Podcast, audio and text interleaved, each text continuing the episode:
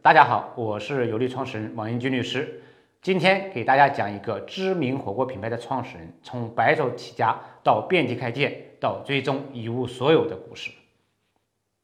那么从中你能够看到商战的残酷和人性的阴暗。故事的主人公叫袁凯，袁凯中学毕业，没有什么文化，但是这个人脑子活，又能够吃苦肯干。刚踏入社会时，他在一家很火的牛杂火锅店做帮厨。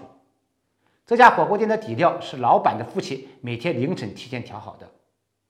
袁凯认为底料就是这家火锅店火爆的成功密码。他多次跟老师傅讨教底料的配方，很明显都会被拒绝。人家说这是祖传的秘方，概不外传。袁凯呢又不甘心只做帮厨，于是找来曾经的同学一合计，同学说：“你要想尽办法把配方搞到手，到时候咱们一起开一家火锅店，我来出钱，你当掌柜的。”两个人一拍即合，开始琢磨这个事儿。于是袁凯就费尽心机，甚至跟踪到了垃圾桶，才发现那个配方中最重要的就是几味中药。从此，袁凯成了火锅店的老板。他跟老婆一起经营，起早贪黑，加上待客热诚，又不缺斤短两，生意也越做越好。而那个出资的同学呢，跟着发了财，于是就吸引了更多的人投钱一起干。没过几年。袁凯的火锅店就从不足八十平的小店，变成了横跨周边几个省市地区、有十二家直营店规模的餐饮企业，成为华北地区知名的餐饮品牌。而在这个餐饮公司里面，袁凯是大股东，还有四个呢只出资不参与经营的股东，这些股东的股权也没有在工商里面进行登记。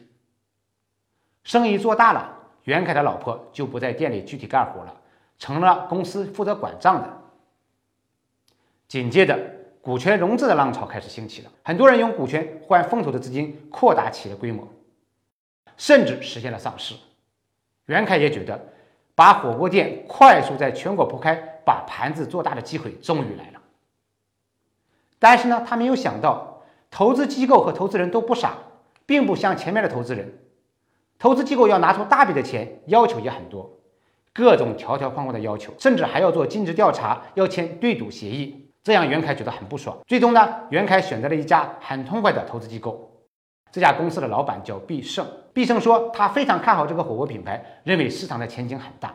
这个叫必胜的投资机构决定投资两千五百万，占股百分之十八，不但不要求做尽职调查，只要把投资协议签了，就会痛快的拿出五百万做工商变更，并且承诺后面两千万的投资会在接下来的三个月内陆续到账。袁凯呢认为毕胜对自己很有信心，也很痛快，心里也很得意，于是就签了投资协议，也做了工商变更。当然，他也拿到了第一笔五百万。但是他没有想到，毕胜成为了公司股东之后，就开始聘用外部的会计机构要求查账，包括要查会计账簿啊、原始凭证啊、记账凭证等等。袁凯开始觉得不妙了。因为做餐饮这么多年来，账都是不规范的。那些股东虽然提出了，但是也没有办法拿到会计账。他又觉得，为了后面的两千万，袁凯呢也不想得罪必胜，心想大家都是一条船上的人了，没有什么可避讳的。没想到一个月之后，令他震颤的消息传来了：必胜聘请的会计师发现，袁凯和他的老婆，一方面侵占了公司两百多万的资金，六同时呢挪用了公司三百多万的资产。必胜就把这一消息告诉了公司的其他股东，这下公司就炸了锅了。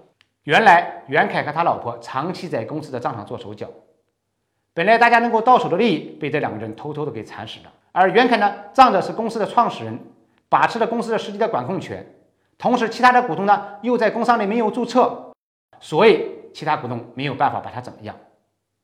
但是这一次在必胜的带领下，其他股东决定撕破脸，一起来逼宫。股东们提出给袁凯两条路。一条路是低价转让手里面的股权，你走人；另外一条路就是我们报警，说你们夫妻涉嫌职务侵占和挪用资金。袁凯认识到，一旦这个证据被坐实了，真的报了警了，他就会面临坐牢的风险。于是他不得已把自己公司的股权以很低的价格转让给了公司其他股东。实际上，从开始袁凯精打细算，到后来掉进别人的圈套。都是有因果关系的。火锅店做大之后，小股东们其实是觉察到了袁凯夫妻在账上是有猫腻的，但是生意人一方面要追求利益的最大化，同时又没有办法拿到直接的证据，那么这个事情就一直拖着没有处理。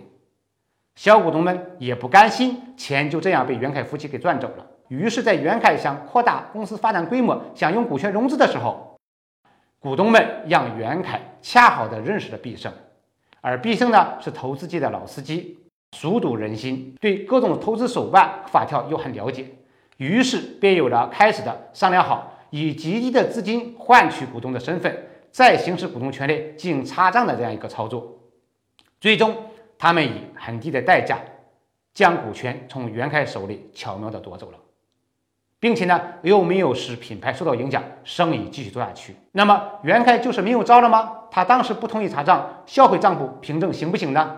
首先你得敢赌这一把，倘若这么去做，那么就不打自招了。其次后面的融资也会泡汤了。而就是这么做了，会两败俱伤，袁凯最终什么也得不到。所以他不是没有算过这些可能性，是他太聪明了，失去了做生意时最基本的诚信，从算计别人到被别人所算计。最后呢，我在这里也给大家提一个醒：做生意还是要以诚信为本。也许你看到别人不规范赚到了钱，但是不等于你也能这么做。你这么去做，也许就会吃大亏，甚至犯罪坐牢。OK，谢谢大家。